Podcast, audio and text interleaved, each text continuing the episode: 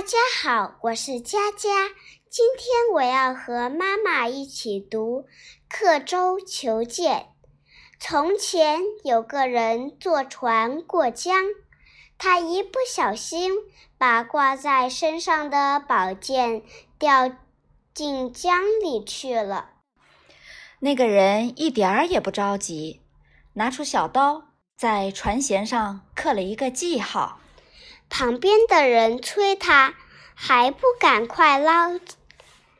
在船舷上刻记号有什么用啊？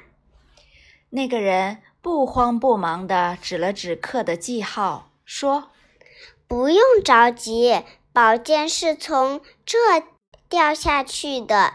等船靠了岸，我就从这跳下去，准能把宝剑捞上来。”谢谢大家，我们读完了。